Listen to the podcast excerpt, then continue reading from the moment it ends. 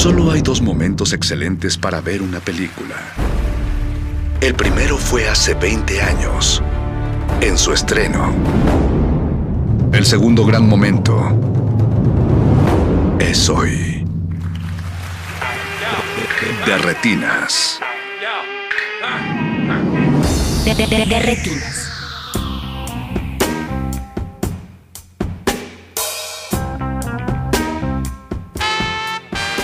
Queridos cinéfilos, bienvenidos a De Retinas. Mi nombre es Rafael Paz y hoy les tenemos función doble aquí en su cabina cinematográfica. Primero nos vamos a conectar hasta Finlandia, país de origen de Jenny Kivisto y Jussi Rastas, directores del documental Colombia fue nuestra, donde se aborda el Tratado de Paz que hace unos años inició el proceso de desmovilización de las FARC y cómo esto influye al violento presente que vive Colombia.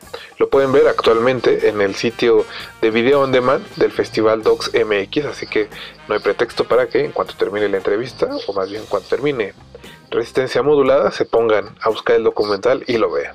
Después abrimos los micrófonos para platicar con José Luis Ortega Torres, él es fundador de la revista Cinefagia y profesor de la Filmoteca de la UNAM, donde actualmente imparte un curso sobre el cine mexicano dedicado al México prehispánico y a la conquista. Ese es el tema del que hablaremos hoy con José Luis.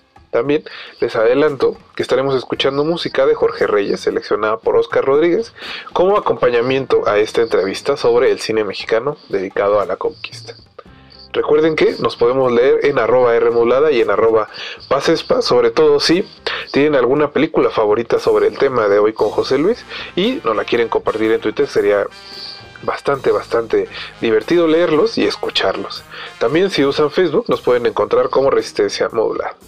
Antes de ir al corte, muchas gracias a Mauricio Ordoña y a todo el equipo que hace posible la emisión de este espacio y a todos los que nos acompañan como cada martes del otro lado de las bocinas. No se despeguen y recuerden que están en Derretinas. De retinas. Seguimos aquí en su cabina cinematográfica. Vamos a iniciar las entrevistas de este Retinas con los cineastas Ginny Kivisto y Jussi Rastas. Ellos son los directores de Colombia Fue Nuestra, una película donde se aborda el tratado de paz entre los guerrilleros de las FARC y el gobierno colombiano y cómo este tratado ha contribuido a la violencia y al encono que vive actualmente el pueblo colombiano. Escuchemos que nos contaron Jenny y Yusi y recuerden que estamos como arroba remulada y arroba pasespa en Twitter. El documental lo pueden encontrar actualmente en la plataforma on demand del Docs MX y pues vamos a la entrevista. Recuerden que están en Derretinas.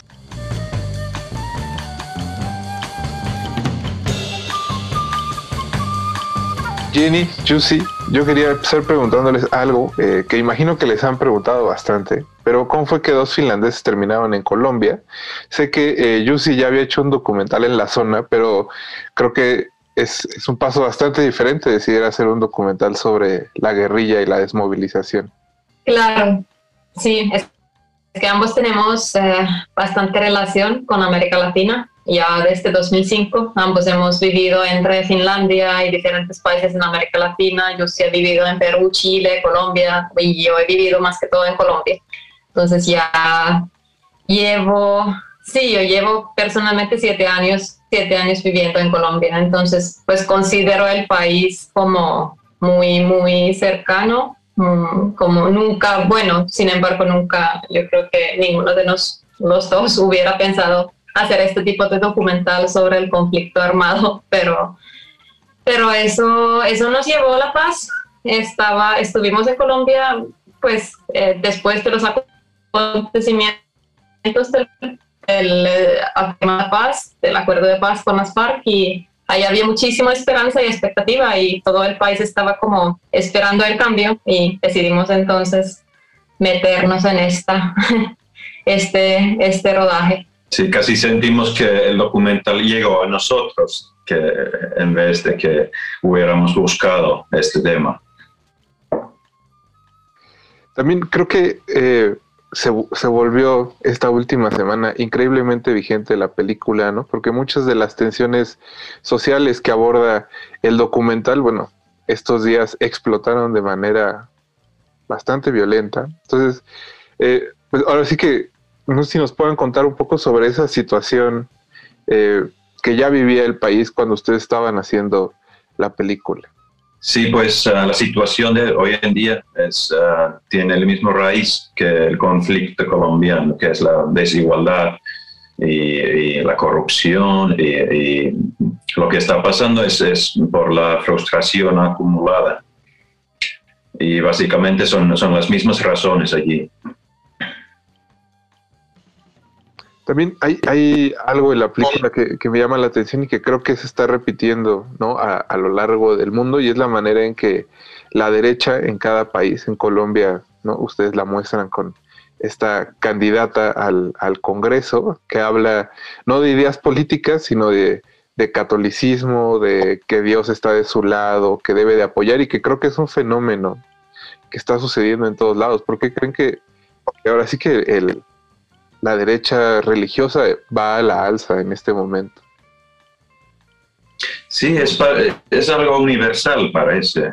Sí, cuando estuvimos comenzando con las grabaciones, pues se hablaba mucho acerca del Donald Trump, estaba en el poder y pues se hablaba acerca del muro del que iba a construir y, y todo esa polarización y populismo y mezclar todos esos términos justamente como eh, eso, eso estaba en moda, bueno, en muchos países, ¿no? En Finlandia incluso también. Entonces, sí, consideramos en esto, ese momento justamente cuando empezamos las grabaciones que es algo importante incluir, porque parece que el mundo estaba respirando este tipo de polarización y populismo.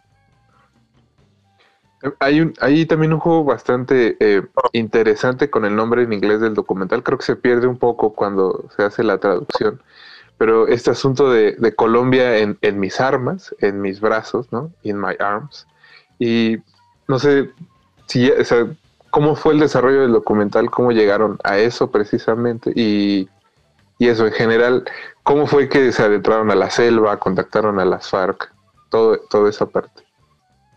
Sí, bueno, fue una, como todo, bastantes cosas en un proceso de, un documental son casualidades y cosas que pasan, entonces eso fue una casualidad que encontramos, bueno, con un amigo que finalmente conoció otro amigo, conoció otro amigo, que conoció ya los campamentos de las FARC, entonces ahí, ahí fue cuando pudimos llegar pudimos pedir permiso, entrar y, y, llegar ahí a grabar. Primero nos dieron cuatro días grabación.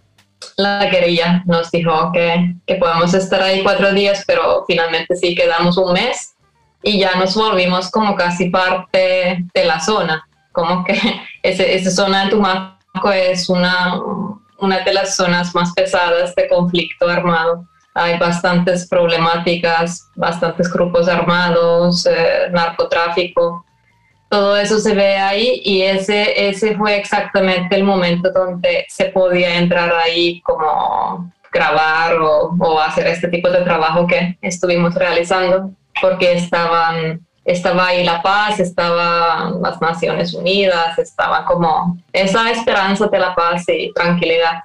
Y, y en total estuvimos grabando en Colombia por un año y medio y justamente en ese área rural Ah, donde el campamento de las FARC y los campesinos cocaleros. Allí estuvimos por ah, cinco meses en total.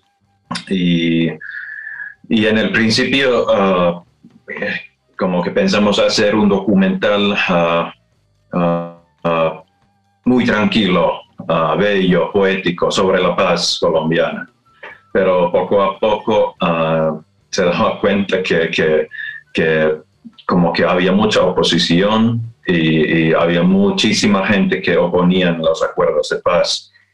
Entonces ah, nos ajustamos y teníamos que, cambiar un poco el estilo y empezar a seguir los sucesos en la sociedad. Y así ah, ah, íbamos también buscando personajes y, pensando quiénes son los protagonistas de esta situación. Y fue, fue así un proceso orgánico durante un año y medio.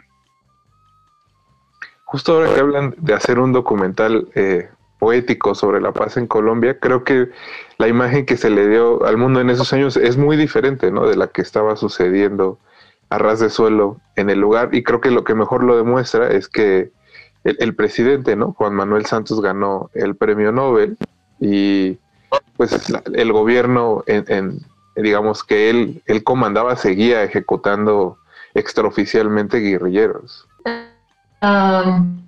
sí, bueno, es em, sí, había como que se veía que hay esa expectativa hacia la paz internacionalmente, ¿no? Como el premio Nobel a, Juan Manuel Santos y eso. Había mucho dinero también que, que, muchos países entregaron a Colombia, a, los procesos de paz. Pero, pero sí me perdí un poco la pregunta. ¿Cuál, cuál, cuál fue la pregunta?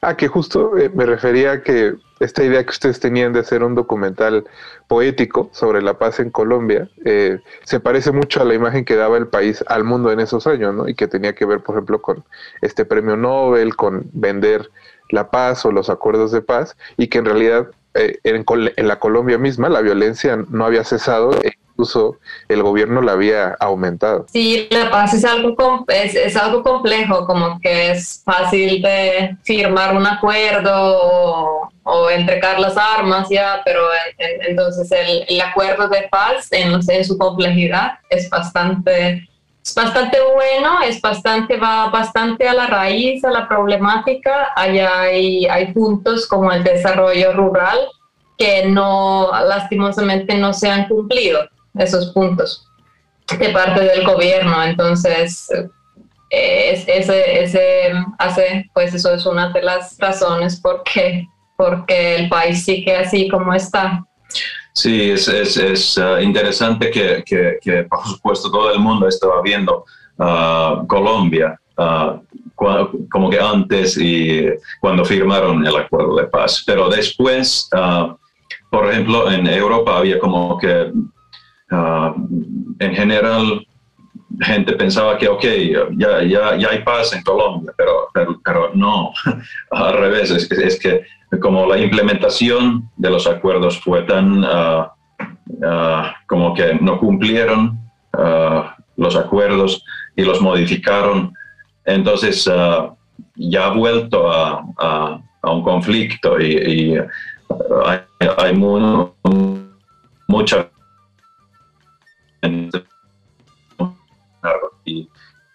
Um, que es, es, uh, es, lo mismo pero distinto, pero en, en, en, muchos sentidos es, es uh, ha vuelto a, lo que había antes de la firma. Sí, obviamente no son cosas fáciles de solucionar y toman años, quizás 10 años sería como una, una buena cantidad de tiempo para intentar realizar cambios en la sociedad, pero pero lo que yo he entendido que los colombianos están como frustrados que no hay un intento, no ven un intento de parte del, del, gobierno. Chicos, antes de terminar quería preguntarles en específico de dos personajes. Primero, eh, ¿qué saben del chico guerrillero que es casi como el protagonista del documental? ¿Han seguido en contacto con él? Sí, Sí, estamos en contacto con, con Ernesto, sí. Mm. Eh, él está, pues afortunadamente él está, parece estar bien. Em, él, pues él ha tenido, ha logrado entrar a la vida civil, ha logrado como montar pequeñas empresas. Entonces, intenta como sobrevivir en la sociedad.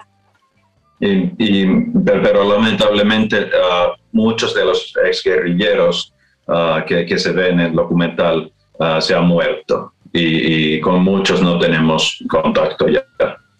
Son muy pocos con quien tenemos contacto. Y, para terminar, hay, hay un personaje que me llamó mucho la atención, quizá por su decadencia, su pues la forma en que se expresa, que es este millonario que vive en una villa como de película europea de los 60 y eh, me, da curiosidad cómo fue que, llegaron a él y sobre todo él aceptó pues ser tan franco ante la cámara o quizás así sea de siempre. Sí, es, es cierto, es, eh, bueno, ah, fue muy interesante porque ah, ni siquiera nos podíamos eh, imaginar que existía alguien como él. Entonces, ah, cuando estábamos en, habíamos grabado ya en, en las áreas ah, rurales y estábamos buscando uh, un personaje que, que, odie las FARC y que, que viviera en la ciudad. Y nos encontramos con él. Y fue una sorpresa total porque, porque en su familia había habido conquistadores. Entonces, ah, como que fue una sorpresa grande, como justamente habíamos estado ah, en el campo, en, los campos de coca y los campesinos diciendo que, somos los, los ah, esclavos de hoy en día. Y después de algunas semanas nos encontramos con este personaje que, que está hablando de la conquista, que fue un triunfo. Nos parecía interesante porque eso es como el raíz de la problemática, eh, el caos social de diferentes etnias intentando entenderse y como todo, toda esa sociedad se ha montado basada en un acto violento. Entonces, eh, es como que la conquista en alguna forma llegó a ser parte del documental en, en este sentido. Y como fueron mundos tan diferentes, tan aislados, tan como sí, en, la, en los visuales del documental también se puede ver como que estamos muy cerca eh, todo el tiempo, como que hay primeros planos de cada mundo, cada persona en su propio entorno, entonces eso, eso es también algo, hace parte de eso, como, que es fácil enfatizar diferentes de los mundos que ahora intentan hacer una paz juntos, crear un país en paz. Y creo que él, él, en especial es algo que se repite a lo largo de toda Latinoamérica. Pero bueno, Jenny, eh, sí muchas gracias por la entrevista y espero que mucha gente logre verlo porque me parece clave para entender lo que está sucediendo ahorita en Colombia. Muchas gracias. muchísimas gracias. Hasta luego. de retinas.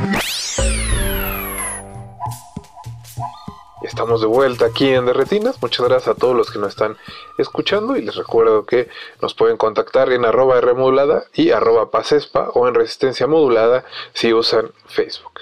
Estamos hablando, más bien vamos a pasar a la segunda función de esta noche. Vamos a platicar con José Luis Ortega Torres, él es fundador de la revista Cinefagia y actualmente imparte un taller sobre el cine mexicano dedicado al México prehispánico y a la conquista. Es el tema del que estaremos platicando con José Luis, así que vamos a la primera parte de esta charla y no se despeguen, recuerden que están en Derretinas. Eh, pues José Luis, muchas gracias ahora sí que por conectarte para platicar del cine mexicano respecto de la conquista. Eh, creo que tendríamos que empezar por algo bastante general y pues, José Luis, cuéntanos un poco cómo ha tratado ahora sí que la producción mexicana y el cine nacional a este tema. Me parece, así de estas semanas que he estado repasando eh, los materiales y las películas que llegué a encontrar, que en realidad eh, pues es un tema que no ha estado mucho en el interés de productores o de directores de nuestro cine. Sí, es correcto, tienes toda la razón, es un reto eh, siempre es un reto abordar la historia eh, mexicana a partir del cine mexicano, porque hay muchos huecos, hay unas lagunas enormes. Evidentemente uno de los géneros fundacionales del cine mexicano en la época de oro pues fue el cine de la revolución, el cine revolucionario, ¿no? Eh, digamos que los primeros grandes éxitos del cine de la Revolución Mexicana en los años 30 pues tenían dos décadas apenas de que había concluido, y lo digo entrecomillado, la revolución. Entonces, era material todavía muy fresco que podía eh, llevarse a la pantalla desde cualquier ángulo, desde el ángulo romántico, de aventuras, eh, meramente biográfico, etcétera, etcétera, ¿no? Y se convirtió, o dio paso, mejor dicho, a la comedia ranchera mexicana, donde la mayoría de las historias estaban ubicadas en un contexto eh, rozando justamente los años de la reyerta revolucionaria. Pero ¿qué sucede con periodos distintos a la Revolución Mexicana? No hay eh, un acercamiento cinematográfico eh, real interesado, investigado, propiamente dicho. Durante muchos años no lo hubo, ¿no? Entonces, hablar de un momento histórico como es el de México Tenochtitlán en 1521 y años adyacentes, poquito antes, poquito después, es una labor titánica, es una labor verdaderamente a nivel de producción cara, muy cara. A nivel de argumento, difícil, porque sí tienes que irte a unas fuentes bibliográficas mucho más especializadas y en ese sentido, no sé si, si lo exprese correctamente, mucho menos cinematográficas, ¿no?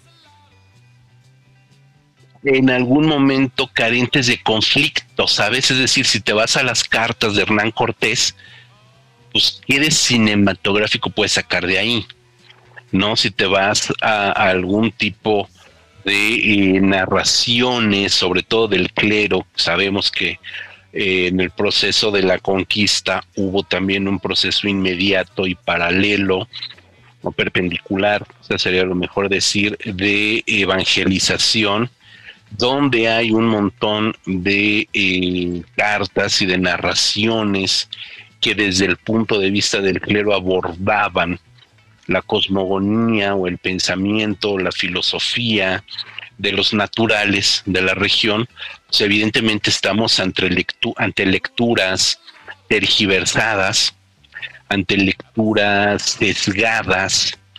Eh, lo mismo sucede con algunas narraciones por parte de los propios militares, no solo de Cortés, sino de los militares, este, eh, principales militares al mando, evidentemente con un sesgo que de entrada, como dice ya el gran clásico, nos narra la visión de los vencedores, más no la visión de los vencidos. Entonces, a partir de eso, establecer ficciones más o menos cercanas o más o menos certeras a lo que pudo haber sido un hecho histórico, que hoy por hoy el mexicano contemporáneo tendemos a verlo más como leyenda que propiamente como historia, ajá, es sumamente difícil. Y en ese sentido, pocas son las películas, realmente pocas, que han abordado el tema. Hemos tenido un par actualmente, películas del 2015 para acá, dos películas que se han abordado, que se han abocado, mejor dicho, a abordar el tema tenemos la serie de Hernán Cortés, una superproducción hispano-mexicana, y poco más, muy poco más. Y esas tres producciones que son Epitafio de Juliano Laizola, que es eh, Hernán Cortés, la serie, y un, par de documentales que justo en coproducción con TV UNAM sobre Cortés la Malinche, y una película que se acaba de exhibir en Ficunam este año, que de hecho es un, es un año, es el, ahorita te, doy el dato exacto del, título de esa película, se me fue. Eh, pues son, podemos decir que cuatro o cinco producciones que de repente hicieron más de lo que se hizo en los últimos 20, 30, 40 años del tema, ¿no? Eh, ¿Acaso hace 20 años, 21 años, por ahí del 98, 99 se produce eh, La otra conquista de Salvador Carrasco. En los 90, pues ahí tenemos Cabeza de Vaca, evidentemente, que es el gran clásico. Y de ahí para atrás son películas a cuentagotas, ¿no?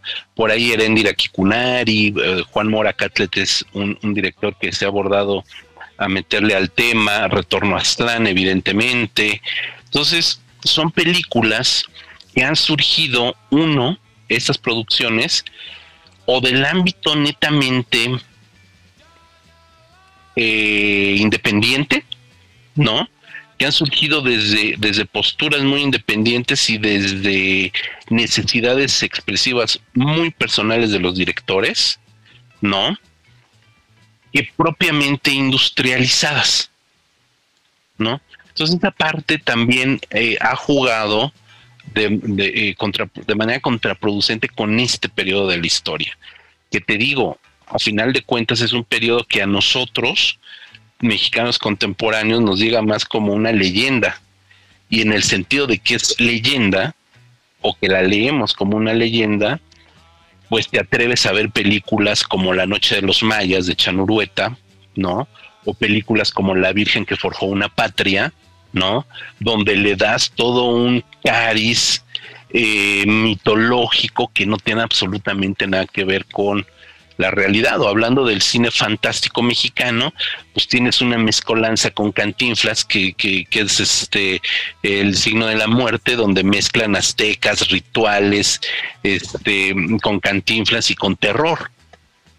Porque realmente no tenemos un acercamiento real, y no quiero decir que estamos profanando nada, o sea, en realidad la historia está ahí también para contarse desde el punto de vista que tú lo quieras pero lástima en el cine mexicano no, no se ha abordado de una manera eh, correcta ese periodo histórico, como otros sí, y en algunos otros se ha exagerado incluso.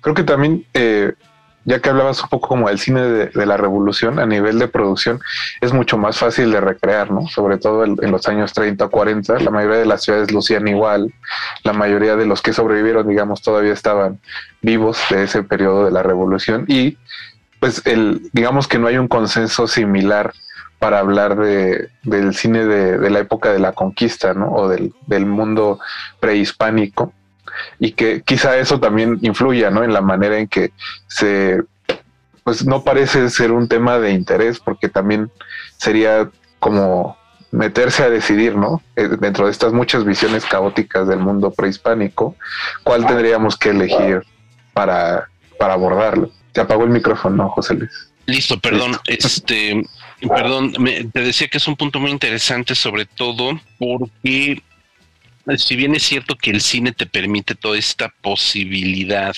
de recrear mundos, cuando estás hablando de un cine que está basado en la historia, cine histórico, una reinterpretación de la historia, pues tienes una raíz, una semilla fuerte, documentada, que aunque tú juegues en el género con ella, eh, pues a final de cuentas tienes que respetar ciertos cánones, ¿no? En ese sentido, pues, el cine de la Revolución Mexicana es muy cercano, creo que hasta ideológicamente hablando, el cine de la Revolución Mexicana todavía está muy vigente, muy vigente.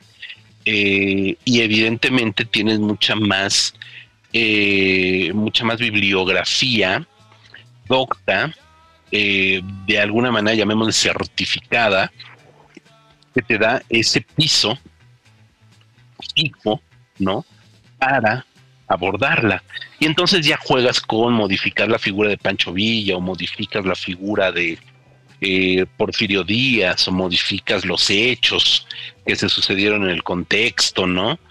Eh, para narrar otro tipo de historias. Ahí está, por ejemplo, este, bueno, películas desde el compadre Mendoza en tono de comedia fársica, este, hasta películas mucho más recientes como El baile de los 41, por ejemplo, ¿no? Donde desde el punto que tú quieras abordas esa parte de la historia. En el asunto de la conquista, el periodo de la conquista y los años adyacentes, creo que hay todavía, y me atreveré a decirlo con todas sus palabras, Rafael, hay todavía una deuda pendiente, ¿no? Con esa parte histórica y hay un rencor todavía muy enconado en los mexicanos a nivel general, ¿no? Hay un rencor todavía muy enconado, al grado, y no nos vamos a meter en cuestiones políticas, ni mucho menos, donde el jefe de Estado pide una disculpa pública, ¿no? Pide una disculpa oficial por un hecho que sucedió hace 500 años y del cual no estamos seguros que haya sido como nos lo contaron. Lo más seguro es que haya sido peor, mucho peor, ¿no? Entonces, hay todavía un encono muy, muy fuerte, una herida que no acaba de sanar. Y eso significa que cualquier tema, película, supongo que a nivel de literatura no tanto, pero a nivel de cine, te enfrentas, ¿no? A un hándicap en contra, ¿no? Cuando pones estas historias o cuando buscas poner este tipo de historias en pantalla. De entrada, porque siempre ese periodo histórico de la conquista es profundamente, eh, ¿cómo decirlo?, absolutista. O todo es negro, todo es blanco, todos son malos, muy malos, y los otros son buenos, muy buenos. Unos han sido víctimas eh, por centenios, por, por centenios, y otros han sido los villanos por antonomasia. ¿no? Entonces, si estás jugando con estas dicotomías, bueno, malo, no es regular, blanco, negro, cuando hay una gama de grises que se están reduciendo a 1521 y la entrada de los españoles a Tenochtitlán. De, retinas. José Luis, también eh, ahora sí que ya pensando en, películas en específico, eh, ¿cuáles dirías que son las que mejor eh, retratan esto de lo que estamos hablando? Creo que creo que conforme han pasado los años, ¿no? Como dices, se ha ido haciendo más este más crítica la postura de ciertos cineastas ante el hecho histórico, porque hoy creo que bajo ninguna circunstancia alguien se, aventaría el rollo de hacer algo como la Virgen que forjó una patria, ¿no? O sea, no, no creo que funcione a ningún nivel y que nadie se atrevería a hacerlo, pero creo que conforme han avanzado los años, eh, se ha vuelto eso más agudo o en el caso de no ser más agudo, sí un poco más didáctico, como puede ser este la película de Olovich sobre Bartolomé de las Casas, que nunca he entendido si, si es en serio o si es en broma o si o qué está haciendo o qué está queriendo hacer exactamente Sergio Olovich, pero este, pero sí creo que por ejemplo, eh, como dices, ¿no? Del 2000 para acá han salido quizá películas que lo, lo analicen de mejor manera. Entonces, bueno, ahora sí que, eh, ¿cuáles piensas tú que son, son las que lo han hecho mejor? Bueno, pues que ante Olovich, Olovich me deja sin palabras. Orolhovich. Este, eso no lo pongas en tu en tu reporte. mira, eh, justo la película que te comentaba del FICUNAM se llama 499, ¿no? Eh, y hacía 499 porque fue una película del 2000, que hace, del 2020, que hace referencia a los 499 años de la caída de México Tenochtitlán. Es una película de escrita y dirigida por Rodrigo Reyes, y es una docuficción extraña eh, donde tenemos una figura que es la figura de un conquistador español del siglo XVI, o sea, del mero, mero, de su mero mole, ¿no? De cuando estaban los fregados en México Tenochtitlan. Es una figura quijotesca en algún punto, eh, porque la sitúa en este 2020, bueno, más bien en el 2020 anterior, ¿no?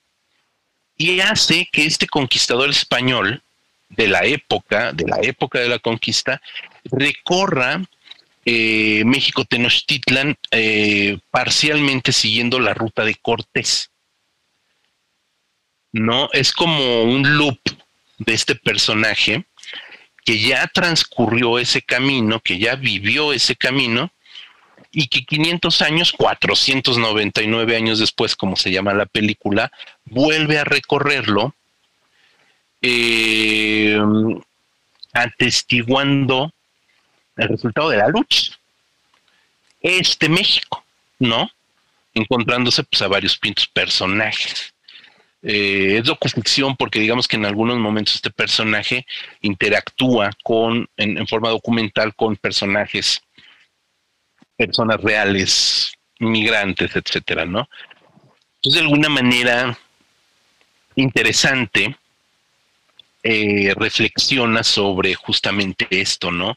A dónde nos trajo ese proceso histórico, a dónde nos trajo esa reyerta, en qué ha desembocado, qué ha sido del, del mexicano actual en algún momento ya si te explota la tacha, pues piensas si de verdad sirvió la conquista y de verdad valió la pena, ¿no?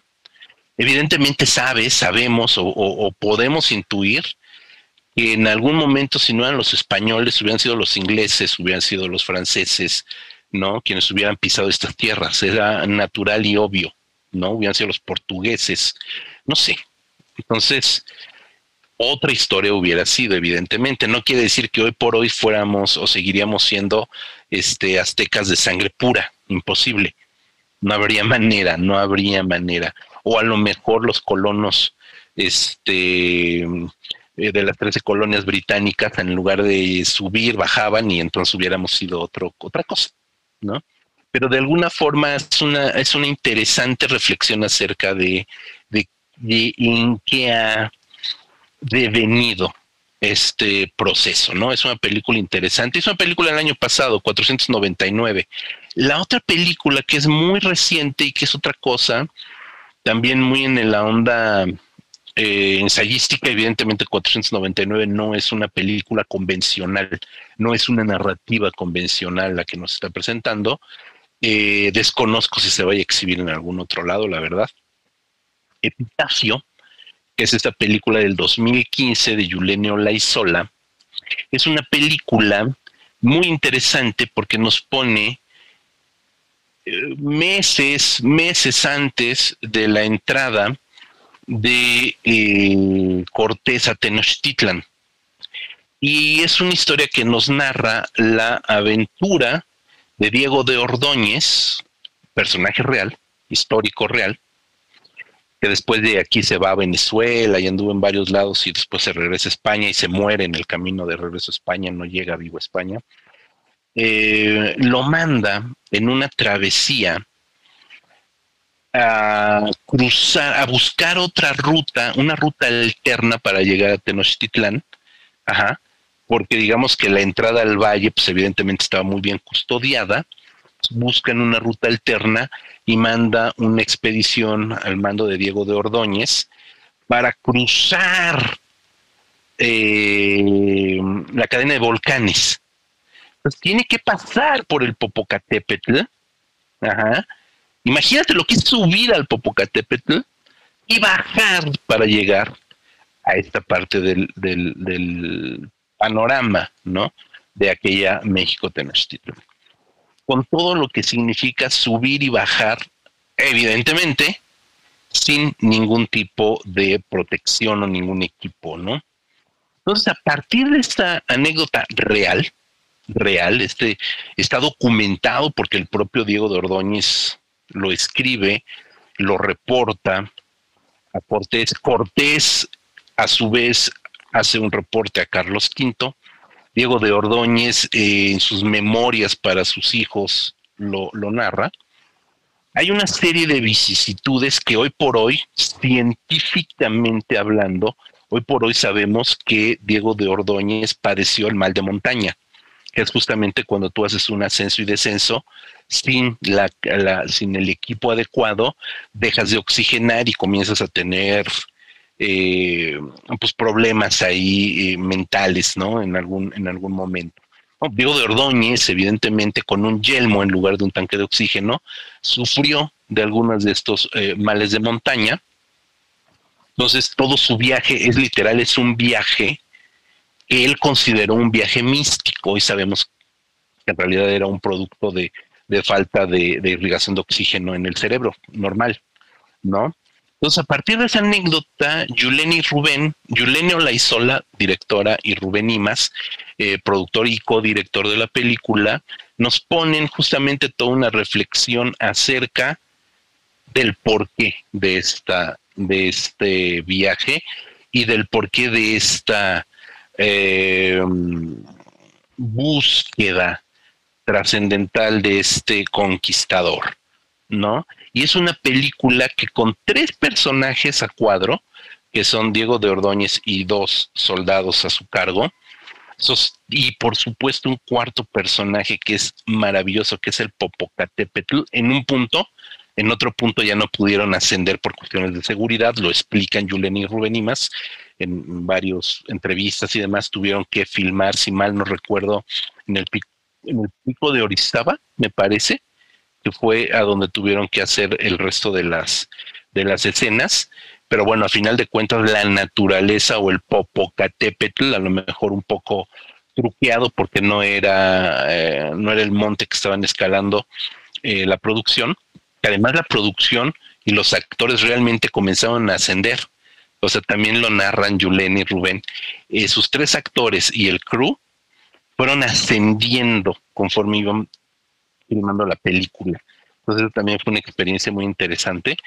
Eh, hacen un ejercicio de introspección en una línea totalmente diferente a películas como, como la misma Apocalipto, donde todo es un despliegue de recursos hacia afuera de la anécdota y ver las consecuencias de la masacre, la matazón, lo que vemos en, al inicio de la otra conquista, que es la matazón de indígenas, etcétera, etcétera. No, aquí solamente tienes estos tres personajes, el 90% de la película, el otro 10% es, es un prólogo chiquito con otros personajes eh, que interpretan a los a, tlaxcaltecas.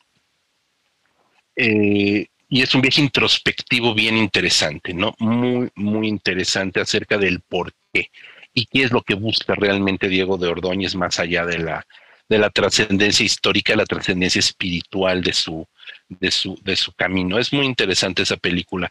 Ambas, tanto 499 como Epitafio, pues son películas que en estos últimos cinco años, en un lustro, le echan luz a un periodo histórico difícil, eh, mucho más difícil para el cine industrializado, y lo hacen desde el punto de vista autoral desde el punto de vista independiente y no significa tanto la puesta en escena o el diseño de arte este, de la época o la recreación de la época, como si importa la reflexión acerca del momento histórico. Creo que eso es lo más, lo más importante. De alguna manera ese gran clásico, que es Cabeza de Vaca, eh, de Nicolás Echeverría, que es la pieza fundamental para hablar de este proceso histórico, eh, lo hace a partir del personaje, del personaje que poco a poco se va compenetrando con su contexto. Es un español, bueno, si no han visto la película no la vamos a spoilear, no la vamos a estropear, pero pues es un personaje, es un soldado español, es un español que por N cantidad de circunstancias comienza a mimetizarse con los naturales de una manera bien interesante. Por supuesto, es una película con otro despliegue de recursos, eh, donde por supuesto el quiz de la película es esta evolución del pensamiento español, centrado, aterrizado en el personaje Cabeza de Vaca, ¿no? Entonces, ahí ya estaba jugando con esta idea del el interior, de la interiorización del tema, invitándonos, yo creo que las tres películas, Cabeza de Vaca, Epitafio y este 499 son películas que nos invitan más que a testiguar el proceso histórico, que como te dije al principio, no tenemos certeza de que haya sucedido así, nos están invitando a reflexionar no sobre el hecho histórico en sí, sino sobre la lectura que se le da en estos momentos, ¿no? Y eso creo que valdría mucho la pena. Un par de películas indiscutiblemente valiosas son Retorno a Aztlán de Juan Mora, del 88, que yo creo que es la gran película que da pie a que sigamos eh, eventualmente haciendo estas películas o estos acercamientos. Es una película que se, se asienta años antes de la llegada de los españoles a Tenochtitlan. Realmente estamos viendo un proceso de una historia que creemos, que suponemos, que Juan Mora supone, eh, investigó, por supuesto, hay una investigación detrás, arqueológica, este, antropológica para la creación de Retornastlán, que justamente nos habla como de esta idea de la mitificación, ¿no? Sin injerencia alguna de españoles es un concepto que puramente surge en, en estas márgenes del punto en el que ya va a cambiar la historia. ¿No? Estamos como cerrando ese ciclo, de hecho la película es una advocación también al quinto sol. Estamos cerrando ya un momento de la historia de México y estamos a 30 minutos de vivir esta apoteosis que va a cambiar por completo la historia, la cosmogonía, la filosofía de todo un pueblo. De, retinas. Con esa canción nos vamos a despedir del programa de esta semana. Muchas gracias a los que estuvieron escuchando de Retinas. El playlist de esta noche, como les decía al inicio, fue programado por Oscar Rodríguez. Ahí lo pueden encontrar en Twitter como arroba si no me equivoco. Es un gran fan de Jorge Reyes y del cine mexicano en general, así que él se encargó de elegir la música de esta noche. Hoy escuchamos Al filo de la obsidiana de Jorge Reyes, Danza de los peyoteros de Jorge Reyes, Wawaki de Jorge Reyes, Ek Tuknuk de Jorge Reyes, Aguas Permanentes también de Jorge Reyes, Healing Temple de Steve Roach y Jorge Reyes y cerramos con El Guarachito de Jorge Reyes. Muchas gracias a Mauricio Orduña por la producción de este espacio y a todo el equipo que hizo posible su transmisión. Mi nombre es Rafael Paz y recuerden que tenemos una cita la próxima semana para hablar de cine aquí en Derretinas. Hasta luego. Antes de continuar recuerda no hay películas sin defectos. Si los buscas, te convertirás en crítico de cine. De retinas.